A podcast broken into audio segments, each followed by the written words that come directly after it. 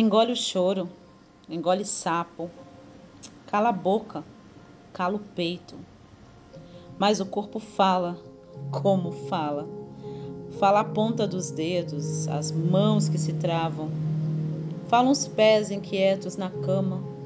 Fala a dor de cabeça. Fala a gastrite, o refluxo, a ansiedade. Fala o nó na garganta, atravessado. Fala a angústia Fala ruga na testa. Fala insônia, o sono demasiado. Você se cala, mas o falatório interno começa. As pessoas adoecem porque cultivam e guardam as coisas não digeridas dentro de seus corações. Expressar tranquiliza a dor. Dor não é para sentir para sempre. Dor é vírgula.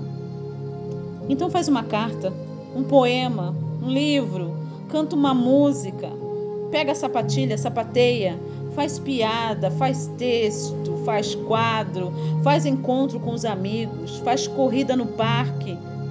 Fala para o seu analista, fala para Deus, para o universo, se pinta de artista. Conversa sozinho, papeia com seu cachorro, seu gato, solta um grito para o céu, mas não se cale. Pois, se você engolir tudo que sente, no final você se afoga. O corpo fala. Eu desconheço o autor, mas foi postado pela querida Maria Branman. Até a próxima.